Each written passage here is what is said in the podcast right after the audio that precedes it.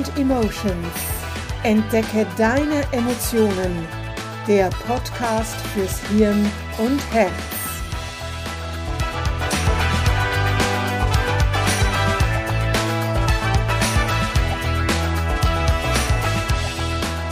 Herzlich willkommen zu meinem Podcast Mind and Emotions. Entdecke deine Emotionen. Schön, dass du auch in diese Folge reinhörst. Mein Name ist Manuela Mezzetta und ich bin Emotionscoach. Wenn du mir auf Social Media folgst und oder den Podcast schon etwas länger hörst, dann weißt du, dass ich Zitate liebe. So viele kluge Menschen bringen durch ein, zwei Sätze wichtige Dinge genau auf den Punkt und drücken etwas so viel besser aus, als ich es je könnte. Und gleichzeitig bringen mich die Zitate zum Nachdenken und Reflektieren und liefern mir, liefern mir ganz profan gesagt, Stoff für Podcast-Folgen. Ich habe es hier schon öfters erwähnt, ich glaube auch sogar schon in der letzten äh, Folge. Verändere dein Inneres, also deine Gedanken, dann veränderst du auch dein Außen. Albert Schweitzer er lebte von 1875 bis 1965, brachte dies, wie vorhin gesagt, eben schön auf den Punkt. Die größte Entscheidung deines Lebens liegt darin, dass du dein Leben ändern kannst, indem du deine Geisteshaltung änderst. So einfach ist das und gleichzeitig so unglaublich schwer. Um deine Geisteshaltung zu ändern, musst du zuerst die Entscheidung treffen, dass du sie ändern willst. Und das ist definitiv die Entscheidung deines Lebens oder zumindest eine der größten Entscheidungen deines Lebens. Stell dir mal vor, was das bewirkt, wenn die meisten Menschen diese Entscheidung treffen würden wenn Menschen ihre Geisteshaltung gegenüber Andersdenkenden ändern würden, gegenüber denjenigen, die ein anderes Lebenskonzept haben, einen anderen Glauben, eine andere Hautfarbe, die sehr viel Geld haben, die wenig oder gar kein Geld haben. Und das sind nur ein paar wenige Beispiele. Wie viel leichter wäre das Leben für jede Einzelne und jeden Einzelnen. Mich beeindrucken zum Beispiel Menschen, die an einer Krankheit leiden oder nach einem Unfall der Alltag eingeschränkt ist oder auch Menschen eben mit einer Krankheit, die, ihren Alltag immer mehr einschränkt, die sich aber dennoch selbst sowie ihre Krankheit oder eben die Folgen des Unfalls annehmen und dabei so voller Energie und Tatendrang und Zuversicht und innere Ruhe sind, die sich für andere, die in einer ähnlichen Situation sind, engagieren und ihr Leben selbst in die Hand nehmen. Was für eine innere Stärke, was für eine grandiose Geisteshaltung. Und wir anderen, die gesund sind, denen körperlich nichts fehlt, wir jammern, bemitleiden uns selbst, weil wir ja kein schönes, gutes Leben in Anführungsstrichen leben können, weil der Staat Steuern von uns will, weil die Energiekosten, die Preise für Lebensmittel gestiegen sind und sowieso alles teurer geworden ist und überhaupt ist alles zu teuer. Und deshalb hängen wir nur noch herum, sind neidisch und eifersüchtig und vergeuden wertvolle Energie indem wir uns zum Beispiel über den Nachbarn aufregen, der schon wieder ein neues Auto vor seinem Haus parkt, ganz zu schweigen von der teuren neuen Designerhandtasche, die seine Frau am Arm hängen hat. Wie können sich die das leisten, wo doch jetzt alles so teuer ist? Und genau mit dieser Energie, die du dafür aufwendest, dich erstens über die Nachbarn aufzuregen, grundlos notabene, dich zweitens ständig übersteigende Preise zu beklagen und drittens darin die Schuld zu sehen, warum du nicht zum Sport gehen und oder dich nicht gesund ernähren oder sonst etwas nicht kannst, also die Schuld immer bei den anderen zu suchen und genau diese Energie kannst du dafür aufwenden, um in deinem Inneren aufzuräumen, um deine Geisteshaltung zu ändern. Ich glaube, ich habe es auch in der letzten Podcast-Folge erwähnt. Es ist wie wenn du in einem Verkehrsstau stehst und die ganze Zeit, während du da in deinem Auto sitzt und nichts geht, mit hochrotem Kopf schimpfst, fluchst und womöglich noch hupst, obwohl du siehst, dass, soweit dein Auge reicht, auch die anderen Autos stehen. Also was hast du davon? Was hast du von diesem Verhalten? Gilt auch für die steigenden Preise und die Nachbarn mit dem neuen Auto und der neuen Designerhandtasche. Was hast du davon, wenn du dich darüber aufregst und Energie verschwendest? Frage dich mal, warum du dich denn in dieser Situation so aufregst. Was triggert dich? Natürlich kann ich es verstehen, wenn Sorgenfalten entstehen, ob der steigenden Lebensmittel- und Kraftstoffpreise sowie der steigenden Mieten. Je nach Einkommen ist das natürlich ein Problem. Und warum muss gerade du es sein, der oder die sich wieder einschränken muss, währenddem der Nachbar mit vermeintlich mehr Geld als du jetzt auch noch ein neues Auto und ein neues Designer-Accessoire hat? Klammer auf. Vielleicht ist das Auto nur geleast oder er hat sein Auto im Abo oder hat es in einem Preisausschreiben gewonnen. Und die Designer-Handtasche könnte ja auch Secondhand oder ein Geschenk einer Freundin sein, die das Ding nicht mehr will. Klammer geschlossen. Und unsere Reaktion, wenn wir dann die Dinge erfahren, wie sie tatsächlich sind, die ist ja meistens, ach so, ja, hätte ich das vorher gewusst, hätte ich mich nicht die ganze Zeit so ärgern müssen. Und unser Neid, der vielleicht sogar noch für die Verbreitung von hässlichem Tratsch gesorgt hat, ist mit einem Mal verflogen. Aber nicht nur der, sondern auch unsere ganze Energie ist raus. Hättest du mal einfach von vornherein gedacht, oh, der Nachbar hat aber ein schickes neues Auto und die Handtasche ist ja mega. Und hättest einfach dein Ding weitergemacht, Hättest du die Energie zum Beispiel dafür aufwenden können, daran zu arbeiten, dass du auch so ein schickes Auto vor dem Haus stehen hast oder die Megatasche dein eigen nennen kann? Tja, in diesem Fall hättest du deine Geisteshaltung bereits verändert, indem du dich nämlich nicht über die Nachbarn aufregst und nicht mit irgendwem tratschst und klatschst, warum jetzt die so viel Geld haben. Du nimmst wahr, dass sich bei den Nachbarn etwas verändert hat. Aber du bewertest es nicht.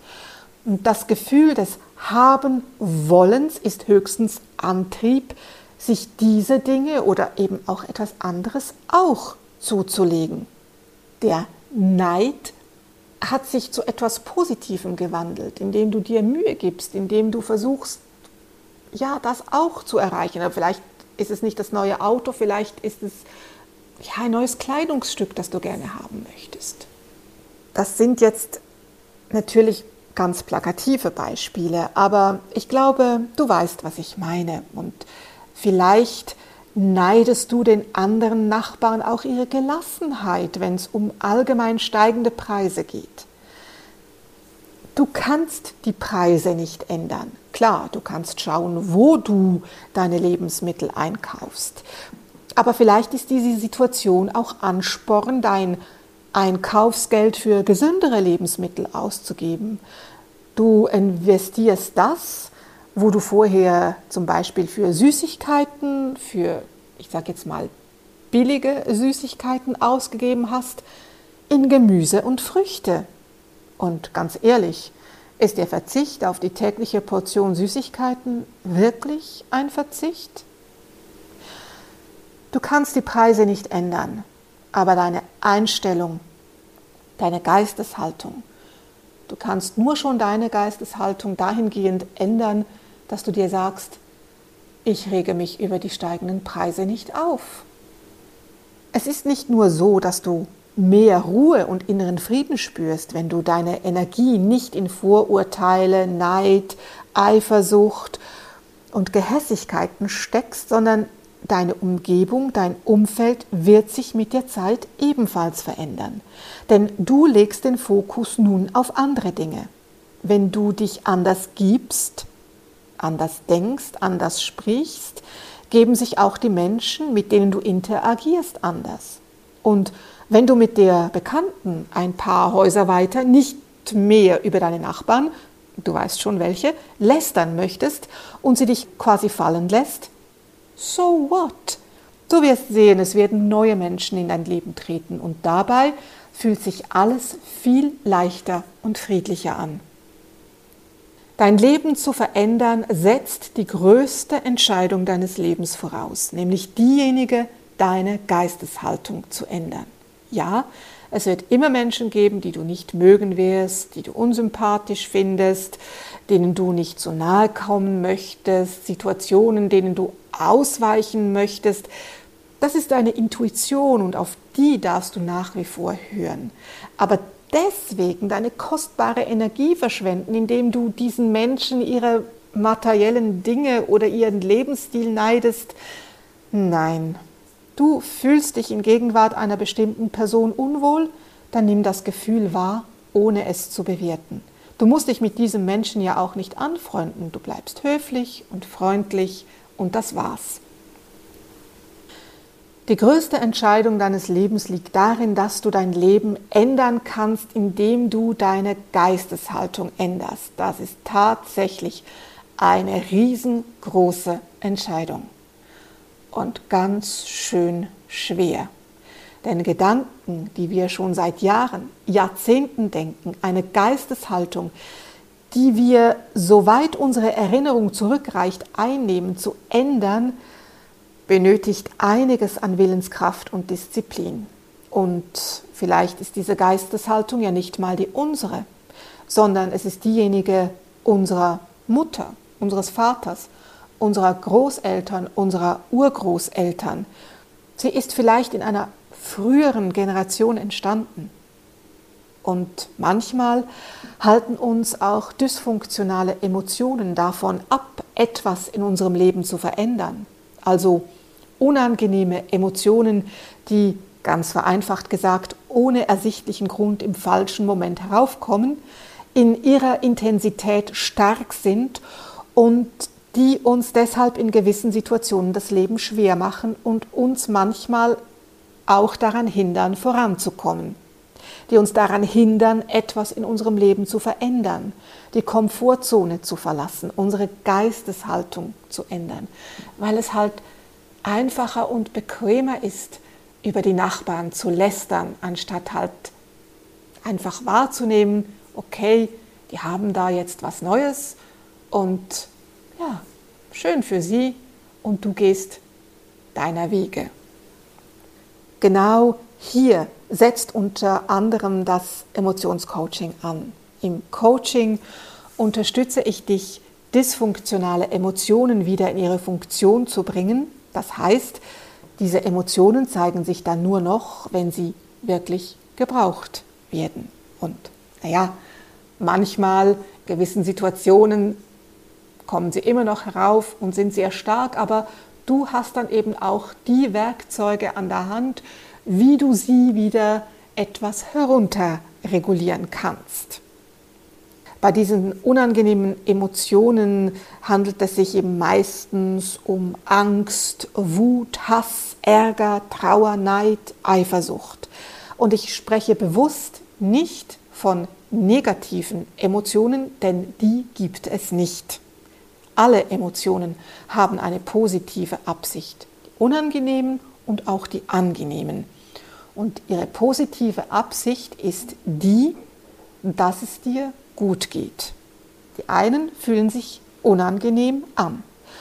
Angenehme Emotionen sind zum Beispiel Mut, Selbstvertrauen, Selbstliebe, Entspannung, Dankbarkeit, Liebe, Leichtigkeit, Freude, Glück. Im Emotionscoaching geht es also zum einen darum, deine emotionalen Blockaden zu lösen, um deine persönliche Weiterentwicklung auf Identitätsebene möglich zu machen. Es geht auch darum, in deine Vergangenheit zu schauen, von wem du allenfalls eine gewisse Geisteshaltung oder Glaubenssätze mitbekommen hast.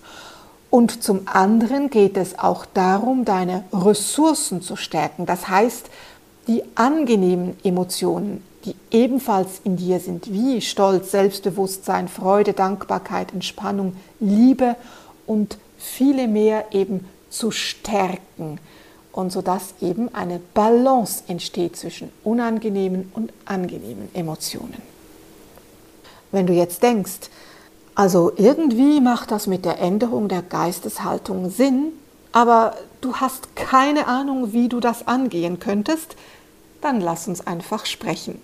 Buche dein kostenloses Erstgespräch bei mir. Den Link findest du in den Show Notes.